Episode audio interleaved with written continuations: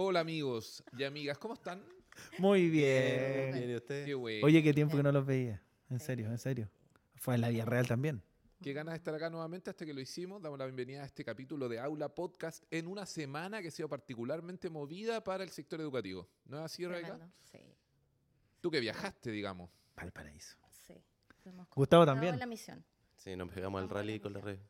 Marcha docente, paro docente, hartas demandas.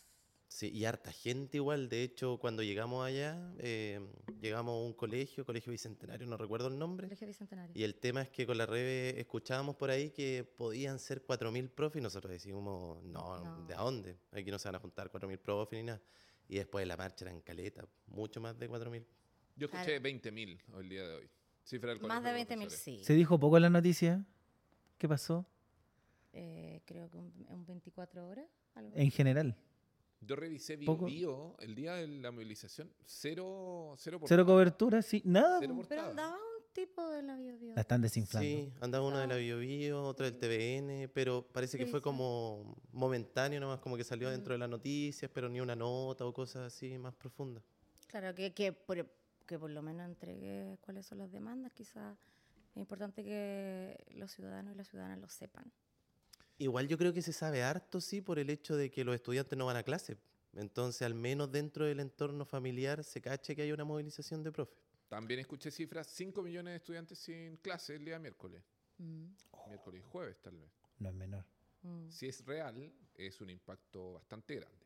Así empezamos Aula Podcast en este Para lo un mala que- programa sobre educación desde la región de los ríos, desde Valdivia, con Rebeca Jaramillo, Hello. Arturo Alvear, Hola, hola. Gustavo Fernández Hola, hola. y Sebastián Maribán acá en este momento, como llevando un poco la conversación, ¿cierto? Así es. ¿Qué tenemos para nuestra parrilla, para nuestra temática del día de hoy? Bueno, como habíamos dicho anteriormente, la, la, la semana ha sido como el contexto, la marcha docente, el paro docente. Entonces, no sé si eh, podemos repasar algunas de las demandas que está en, en- en cuestión, que una eh, muy nombrada hace, hace tiempo y que ningún gobierno obviamente se ha querido hacer cargo de esto, es la deuda histórica, la tan famosa deuda histórica. ¿Cuál otra? De hecho, igual para repasar la deuda histórica, tenemos cuña de, de un caballero que la explica muy bien dentro de Aula Nativa. Paraíso, marcha de Paraíso. Sí, así que también ahí pueden revisar, revisar material. El otro tema que se tocaba harto era el tema de la mención. Para tra- las diferenciales, las- Exactamente. profesionales diferenciales y parvularios. Y parvularia. Sí. que según datos del Colegio de Profesores implica el 0,3% del presupuesto de este año del Mineduc. Reasignarlo, ¿no? Requiere más, mayor financiamiento que eso, entonces hay una cuestión de voluntad política, de hacer la pega técnica y también dar la posibilidad de cubrir de alguna manera esa deuda que se tiene con la educadora en una noble, noble labor, misión que es educar a los estudiantes con necesidad educativa y también a Los más pequeños, los, los más y los más Sí. pequeños. Sí, es súper importante. Yo creo que es como casi una nueva deuda que se va acumulando porque entrevistábamos a, a una eh, profesional diferencial y nos contaba que hace 9, 10 años están peleando por esto, me parece. Igual eh, que no una responsabilidad de este gobierno, sino también de los anteriores. O sea, cosas que se vienen arrastrando, como decía, con la deuda histórica eh, de personas que ya tienen más de quedaron con, con más de 45 años de servicio. Claro. Y esto, esto entiendo que la diferencia tiene que ver con que se amarra de alguna manera el, el pago de mención, BRP mención, que se llama para quienes no saben, los profesores dentro de nuestra planilla de sueldo, nuestra liquidación de sueldo, tenemos algo que se llama el bono de reconocimiento profesional y el bono de reconocimiento profesional mención para todos los docentes, a excepción de las parvularias y las Exacto. diferenciales. Decimos las porque mayormente es un universo femenino quien se dedica a estas labores, ¿cierto? Entonces, ese BRP mención se ganó con una movilización del Colegio de Profesores antes de la ley de inclusión. Por eso entiendo que quedan fuera las diferenciales y las parvularias de este pago. ¿sí? Exacto. ¿Cuál? Tercera, de la- tercera eh, demanda, eh, bono incentivo del retiro. Exacto. Que Claro. es el que estábamos discutiendo hace poco acerca de eso, que decían hasta qué año, 2024 solamente se pagaba. Por ley se paga solo hasta 2024, eso quiere decir que el 2025 ya no hay bono de incentivo al retiro. ¿Qué es el bono de incentivo al retiro? Una platita que se le da a cada uno de los docentes que se retiran del sistema. es un incentivo también para, eh, para- Jubilarse. Para, jubilarse. Hay docentes que superan la edad de jubilación y siguen haciendo clases. Sabemos que eso tiene efectos pedagógicos que a veces pueden ser beneficiosos, a veces no, pero que también hay un, tema de justicia laboral por, por la base, ¿o no? Claro. Bueno, y, y- Sí, y un enganche directo con... Para iniciar el emprendimiento también. no está fácil la cosa. Claro, por una parte para acolchar un poquito el tema de las, de las pensiones y por otro también para hacer un recambio generacional dentro del cuerpo docente. que es sumamente necesario. Es igual se nota desgaste, el cansancio. El, yo siempre lo he dicho, el docente debería estar a lo más 15 años en ejercicio después ir combinando otras labores, de las cuales también eh, se ha reconocido con, con otras ideas, quizás trabajando en otras áreas de la educación, apoyando más que nada. Porque igual eh, todos nosotros lo sabemos, ¿no? Hay un desgaste y una entrega de energía eh, con los pequeños, también con la adolescencia, que no es menor. Ahora tenemos también estadísticas que hablan de una buena cantidad de profesores noveles que el quinto año ya tiran la esponja, tiran la toalla, no se dedican más a la pedagogía y salen del sistema. Entonces hay un fenómeno ahí complejo, ¿cierto? Por las mismas condiciones, de Está hecho, yo creo que entre los difícil. cuatro todos hemos pensado en algún momento o seguimos pensando la idea de salir del aula. El primer sueldo lo pensé. O sea, igual, uno tiene como sentimientos encontrados con eso. ¿ah? Porque si, si uno lo, lo ve ah, de una forma un poco más cronológica, como haciendo una revisión histórica de, de lo que ha ido pasando en la última década, eh, las personas o los profesores que son nuestros colegas un poco más añosos dicen que las generaciones notoriamente van cambiando y van cambiando de una manera muy particular, en la cual es más difícil llegar a ellos y a ellas. Es como eh, más difícil de, de poder. Imagínense con este tema, pues el celular ha sido una pelea constante también. Y del también escuchar que algunos docentes creen que hay algunos de nuestros estudiantes que no quieren aprender de, de pronto, ¿no? O esta no es la forma. Hay un sistema colapsado, desde mi perspectiva, todo, todo el momento. Así Dej- es. ¿Dejaron de valorar la educación? Los estudiantes, los menores, digamos, de edad. ¿Dejamos de ser influencers?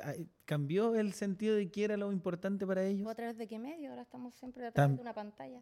Sí, no, el del teléfono es impresionante, impresionante, impresionante. Eh, mis colegas pelean, pelean, pelean de que incorporémoslo, sí, está difícil, pero les pasa que tienen a uno que no lo sueltan toda la clase y no lo sueltan nomás y ya me, con varios me rendí.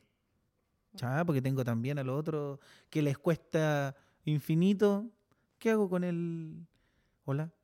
El momento de, el momento de la catarsis. Sí, ¿qué- Eh, Claro. e- ese conflicto en el aula, digamos que a veces puede escalar y llegar a esto que se ha de- de- denominado como violencia escolar, ¿cierto? Que donde también había una demanda en ese sentido, ¿no? Sí, hay una demanda y claramente hay colegas que han sentido eh, de forma muy eh, profunda, yo creo, estas situaciones de violencia y no, ya no son tolerables. En, en algunos eh, docentes no es tolerable y también es comprensible porque venimos saliendo de, de la pandemia, no es fácil a veces dominar o trabajar en, la, en, la, en, en mi caso, en la educación pública son eh, escenarios diferentes también a veces. Es un temor. Entonces, Sí. ante esta demanda, el Mineduc en su respuesta, que efectivamente ya salió más públicamente el día 2 de agosto, hace poquitos días, eh, de parte de la gestión del ministro Marco Antonio Ávila, se plantea de alguna manera seguir con los programas que ya atienden esta temática. ¿sí? También se propone que haya más como trabajo en red de las dependencias gubernamentales, servicios, hablan de algún tipo de capacitación para el personal de asistente de la educación. Ahora, la naturaleza del fenómeno ciertamente mucho más extensiva de lo que pueden cubrir estos programas. Estamos hablando de una violencia generalizada a nivel social y que en la escuela también se traduce. Pero es la gran crisis de la educación. po.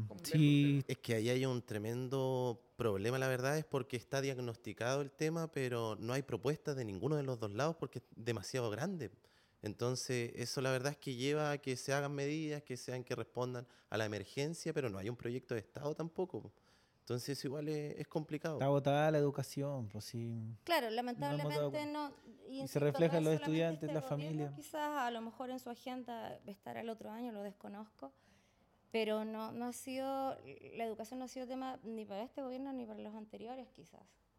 Eh, y eso es triste porque la educación pública probablemente si uno lo ve puede morir y quizás quieren que muera. Y yo creo que hay personas muy interesadas en que... ¿Estarán esperando la la transición a los muera. servicios locales? Y, A la- propósito de lo y mismo, lo vamos a dejaron, lo dejaron votado. Otra demanda. Nuestra alcaldesa en Valdivia, por ejemplo, que dirigente estudiantil en su momento, sus banderas de lucha fueron la educación y el DAEM de Valdivia, la designación de directores, los concursos dados, ¿cómo se dice? Concursos públicos. Los con- sí, pero no eligen, ni siguen, ni alargan, ni la subrogancia. Mm. Entiendo que en Está votada, po. En Valdivia, el giro hacia los servicios locales de educación comenzaba por ley el 1 de enero del 2024. A propósito, también trabajo del Colegio de Profesores se prorroga un año más. Y ya había sido prorrogado, po. No solo Valdivia, en el fondo, todo, En toda la provincia toda al la menos. provincia, ¿cierto?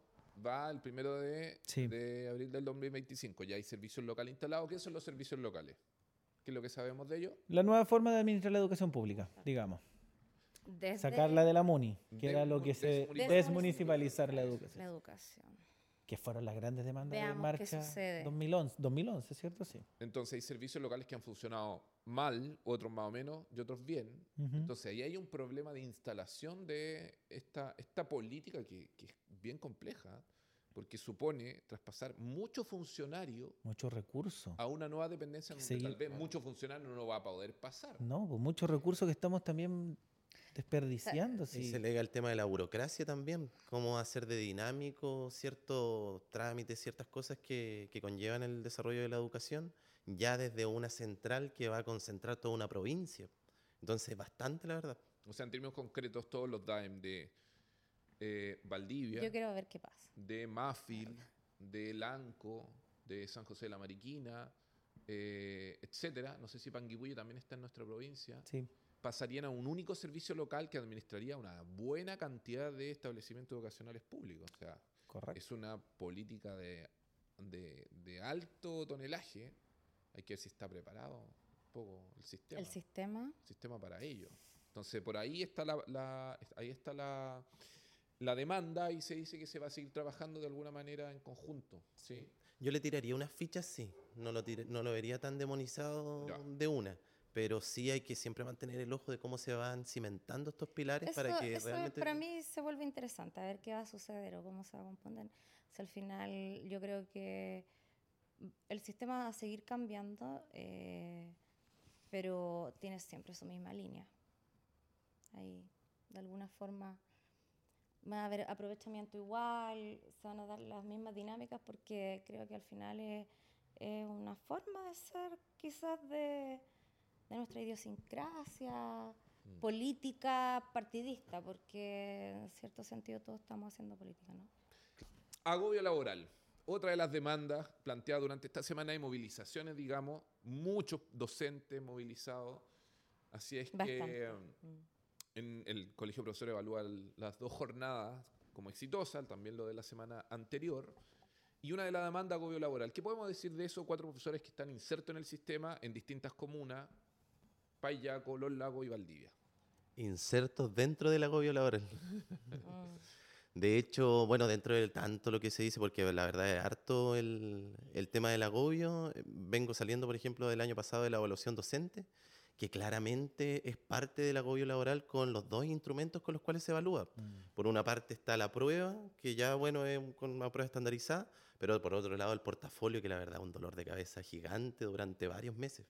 Y vaya que los resultados estuvieron pero muy criticados.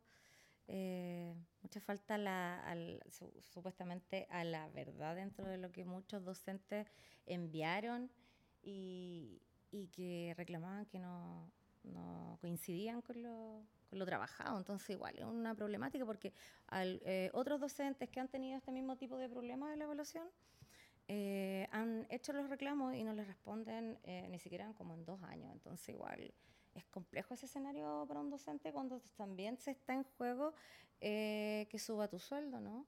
Claro. Así es. Complejo. El agobio lo llevamos entonces también a la poca valoración que le dan a los profesores en la sociedad. Si ganamos poco, nos encajan harta pega, hartas responsabilidades también, y casi que somos apóstoles teniendo que servir a la educación. Muchas veces también aguantamos y el agobio es una explosión nomás. po. porque ponemos de nuestra plata para atrapar los materiales, eh, tenemos que estar tiempo extra en reuniones, actividades, que claro, uno dice, pero el profe siempre ha estado, po. siempre se ha quedado hasta las 11 de la noche en la licenciatura, po. Mm. pero eso no te lo pagan. Segunda eso es- parte del... Eso es parte también, po. el agobio es la, la imagen social que tienen de nosotros, que también tiene un poco de razón, si también nos critican por flojos de repente. Las vacaciones que tenemos. Sí, tenemos hartas vacaciones, gracias. Pero nos critican por flojo. Hay profesores que se lo pasan en licencia injustificada muchas veces también. Pues sí, hay de todo en la profesión. También falta mejorar nuestra profesionalidad a través de incentivos a que nos podamos capacitar, a mejorar, a perfeccionarnos. En mi colegio no pasa eso. Ahora, en torno al agobio, la respuesta del Mineduc fueron cuatro, cuatro principales. ¿sí? Uno tiene que ver con fin a la doble evaluación. ¿sí? Es, ¿Qué ahí hay una trampa, sí. Ah, Ahí hay una trampa con el fin a la doble Pero nada, me evaluación. fue bien. Porque comúnmente se entendió que el fin a la doble evaluación era el fin a los dos instrumentos, tanto a la prueba como al portafolio.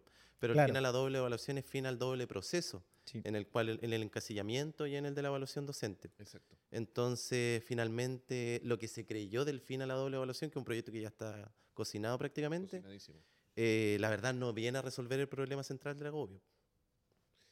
Que el agobio, que se- claro, no que solo de- por la evaluación, Es que va de la mano el tema pero de la se JEC. resuelve ahí, parece. Claro. para el Lo habíamos dicho, lo que lo habíamos comentado, el tema de la JEC, que por qué no hay una reestructuración. Y de hecho, retomando lo que había dicho Arturo, coincidió en varios puntos con él. Y también, además, agregaría eh, que falta, yo creo que una reestructuración también a la formación inicial de cada uno de los docentes, de los docentes. Desde la Eh, universidad. desde la universidad mejorar la cosa. Mejorar mucho más y, y también llamar al- a la vocación. O sea, si igual quizás no todos eh, podemos estar aquí, y uno también se lo ha cuestionado, ¿cierto? Em, porque hay que tener ganas, hay que tener energía, eh, harta motivación y eso también requiere de una disposición. Entonces, yo igual siempre llamo a, a esa, a la buena educación. pues, Si es un tema súper importante para, eh, o base de nuestra sociedad. Entonces, no es como tomar la ligera. Pero, como también decía Arturo, eh, bueno, hay de todas las profesiones porque somos tan diversos, ¿no? De hecho, en eso mismo, con el tema de, de las herramientas que se dan en la educación universitaria para ejercer la profesión de profe, eh, por ahí creo que Rebe o Arturo lo decía en el tema del perfeccionamiento también, de que no- dan los incentivos para quienes ya estamos ahí de poder adquirir esas herramientas. Entonces, igual hace que el agobio sea, sea más permanente. Y la actualización o la, perdón, la actualización, la- los perfeccionamientos que eh, muchas veces también son eh, iniciativas personales de cada docente. Que, es decir, invertir obviamente de tus propios lucas para poder eh, averiguar o saber eh, algunas cosas que, que puedan complementarse a lo que estás haciendo. 15% de nuestro sueldo promedio gastamos los profesores en nuestra En profesión. no, en materiales en el mes. Ah, pero. En eso- llevar pero a nuestras, es- a nuestras clases, a nuestros niños, para que la clase sea distinta, variada, diferente, entretenida. Está difícil hacer clase. Yo, la mitad pesca, la mitad está en el celular, otros no entienden, otros dicen, prefieren quedarse callados para pasar piola. Dos van ahí.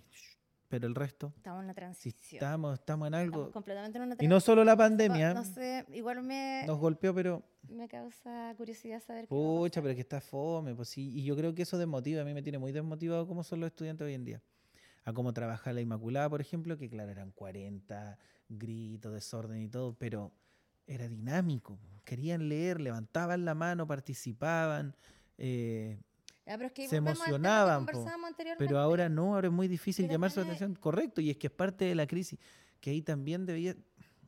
Hay algo muy profundo que esta crisis que, o autocrisis que estamos declarando siempre los profes, que siempre estamos mal. Nunca hemos dicho que estamos bien, pues sí Es que está- los profesores, por lo menos somos utópicos media, también. aquí un poco más, más profesores de media, también vivimos muchas transiciones de la generación, entonces vamos notando mucho más ese proceso en los cambios. Entonces, ahora, como tú dices, claro, en ciertos colegios son, tienen estas, estas, eh, estas bases, eh, eh, quieren aprender, hay otros que eh, no, definitivamente no quieren aprender. Todos le hacen a media. No, tú... Yo le hago básica, Claro. además de quinto cuarto medio. Admirable. Oh, podrían ir a quinto básico. Yo les presto mi el sexto básico. No, yo- Los amo, son un Tengo curso muy bacán, muy bacán. Fueron mi curso con el que me evalué. Pero bueno, mi sobrino ya está. Ahora, a propósito de esta movilización, vuelve, vuelve a ser tema un conjunto de asuntos educativos para la sociedad. No sé si el país se dio ese espacio, no sé cómo lo observaron ustedes. Si se, a propósito de estos días de movilización, vuelve a ser un tema país. No sé cómo los medios de comunicación visibilizaron este tema o lo profundizaron. Pero sin duda que el momento en el cual se habla más de educación es cuando hay movimiento. cuando hay Porque molesta, claro. porque molesta, porque, docente. porque estoy en la calle y si uno no fuera profe igual diría ya están de nuevo porque pucha, oye, ¿cuántos años? Y eso es lo triste. ¿Cómo puede ser tantos años? Yo desde que comencé existen las protestas de los profes. Entonces aquí hay una voluntad social, cultural de nuestro país que no sé, no, de verdad deja mucho que desear desde mi perspectiva. Sí, desde el tema, por ejemplo, de los medios, yo la verdad no tengo ninguna esperanza de que se tome, se tome ahí la palestra en los noticieros y todo el tema. Pero sí creo que el impacto puede ser significativo y ahí hago el mega culpa ahora que lo pienso de, de no haberlo trabajado quizá un poco más. El enlace que pueden hacer los establecimientos con las familias para informar el por qué los profesores están paralizados. Porque de verdad se ve el impacto, tú vas a saber si tu estudiante no fue a clase Mm. no fue a clase por paro, pero el por qué fue el paro podría ayudar harto a, a generar un impacto desde abajo y que los medios se haga algo secundario. Una de esas demandas que viene arrastrándose hace mucho tiempo es el cambio en el fin- al financiamiento de la educación, ¿sí? Que en términos técnicos se dice que este financiamiento por subvención a través de la asistencia media de, los de los estudiantes. Absurdo, absurdo. Y lo que se quiere es otro tipo de financiamiento, un financiamiento basal, ¿sí? O sea, que O más real. si Más real. Más. Obviamente mil estudiantes necesitan más recursos que 200, pero lo que pasa es que esas escuelas que tienen 200, 300, andan al 3 y al 4. po. Se les cae el techo y las mesas son de hace 20 años. Entonces, Mm. Sí hay que destacar que liceos bicentenarios tienen muchos recursos, No. pero voy al ejemplo del rap de Bahillaco, Pero que es- así, ojo, no es que tengan mucho recursos. tienen muchos recursos, solo que lo malgastan también, pues sí. Mm. Se desaprovecha muchas veces la plata. Bueno, O, ta- o de repente región aparece en esta... rancho, Oiga, Sí, pero po. ahora todos son bicentenarios. Y aparte creo que el financiamiento buena bicentenario, que me va a pegar un carril porque no tengo idea, pero no es como que llegue mes a mes un dinero, sino que llega, si no me equivoco, una vez al año o una vez ese claro, dinero. o sea, de la Sí, pero no, que pero- entiendo que es trimestral. Claro, y tampoco es cuatrimestral, no algo... es que te llega mes a mes el dinero de la subvención. No, no, no, pero Sí. de tu asistencia mensual es la que la determina, po. Ahora, en términos como concretos para entenderlo, cuando ahí tiene una, una- un financiamiento basal, tal vez tiene un proceso burocrático mucho menor para poder resolver temas domésticos de los institutos. Por ejemplo, exacto. Educativa, o sea, el techo se te llueve acá en Valdivia. Y que lo el otro- alcantarillado colapsa. Actualmente hay que hacer todo lo que es una licitación a través de mercado público, una cuestión que puede tomar Meses. meses, Sí. ¿sí? cuando en otro establecimiento, como los particulares subvencionados, toma días. Entonces, Si no, se compra el... Si falta, se compra. Pero el problema es que cuando ese subvencionado tiene pocos estudiantes, tiene poca plata. también. Y tiene que decidir si un rollo de confort tiene que hacerlo durar dos días o tres cuando Ahora, tenéis mil estudiantes, Ojo 200 también estudiantes. Los sostenedores particulares. No, demasiado. ellos Ay, yo administran no. Claro. Sí, no, demasiado. Sigue habiendo- Claro. Sigue habiendo lucro. Claro. Ahí esa ganada no ha tiene que ir de la mano con un sistema de fiscalización robusto igual. Capacitación. justificando proyectos y ese también el cambio de educación tiene que ser que los profes se, se incentiven a crear nuevas cosas. Instalen un invernadero en las comunas del sur y podamos tener una sala verde que tanto se habla, pero Denos la, la de- plata. po, No, pero denos la GEC también, pero. pero Bien estructurada, po. Claro, no. Sabe mucho lenguaje matemática, si yo, mucho lenguaje matemática. Profesor de lenguaje, que es mucho, porque además, no he sé, dicho po, nada, no no permite, nada, pienso, no permite también desarrollarse aquí a profesores de historia que no pueden lograr 44 horas muchas veces, Mm. o los de arte, o los de música, o no sé, por las asignaturas que, pucha, te ofrecen 30, porque además tienes que hacer pega administrativa en secretaría, no sé. Denos más recursos porque de verdad el profesor trabaja bien teniendo la posibilidad, y las posibilidades en esta sociedad tienen precio. Hay que adquirir material para hacer buenas clases. Último tema entonces de este petitorio docente de ocho puntos es eh, la reformulación de la jornada escolar completa. ¿Qué se dijo al respecto de parte favor. del Mineduc? reajustar la jornada a través del Congreso Pedagógico Curricular, el cual debiese replantear un poco la educación que viene para Chile en el futuro, y eso tiene que ver con las horas de clases y qué hacemos en ese tiempo. Ay, muchas Comienza ahora en agosto. Es el alma de la educación ese punto. ¿Cierto? O sea, ahora dentro de este Congreso se va a jugar el futuro de la educación en Chile, al menos por unos 10 años, por lo bajo. Ahora le tenemos fe a estos procesos, ¿no? Más talleres. Después del guatazo constituyente, ¿le tenemos fe a- estos, a estos procesos Chuta, tendríamos que... participativos con esta Es gran que las, in- las instituciones cada vez están tan desprestigiadas que... ¿Vieron a las personas que iban a estar, cierto? Sí, cuando las presentaron. ¿En qué? En educación, ¿se acuerdan que, ay, no me acuerdo específicamente el nombre, pero hicieron una presentación de la gente, Yanna Proboste está de hecho, dentro de ese grupo, profesora, senadora, ojo, grande Yanna, Ujú. Ahí hay una clave, sí. anda descubriendo, descubriendo. Ahí hay una clave del cómo se plantea el equilibrio dentro entre lo técnico y lo político. Porque si ese congreso curricular finalmente cae dentro de una tendencia, de, un, de una masa política dentro de las decisiones, va a ser muy distinto que se base dentro de algo técnico. Porque la verdad, dentro del diagnóstico estamos claros, los números, las cifras y todo lo que implica muchas veces el ejercicio educativo. Yo creo que, es Es que que tiene que ser tiene técnico y político. eh, y considerando los contextos también. eh, lo hemos, siempre lo hemos dicho, los contextos educacionales.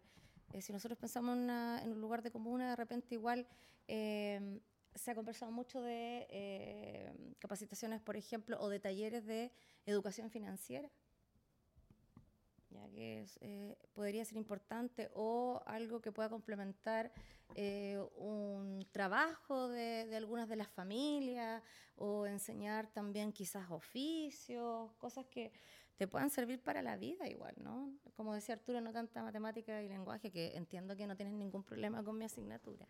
Sí, Eh, mientras, Pero, pero que puedan servirles también a las personas que, tienen ciertos eh, claves con, su- con, con el lugar donde viven, por ejemplo. ¿Me explico o no? Te explica. Ahora, en, en relación a este tema eh, del Minedu, que es este congreso, congreso pedagógico y curricular, Sí. hay antecedentes en términos de algún tema curricular que ha querido plantear esta gestión de Marco Antonio Ávila. Fue la jornada de educación no existe el año pasado, ¿la recuerdan o no? Sí, Sí. Con bombo y platillo. ¿Qué, qué fue de la jornada?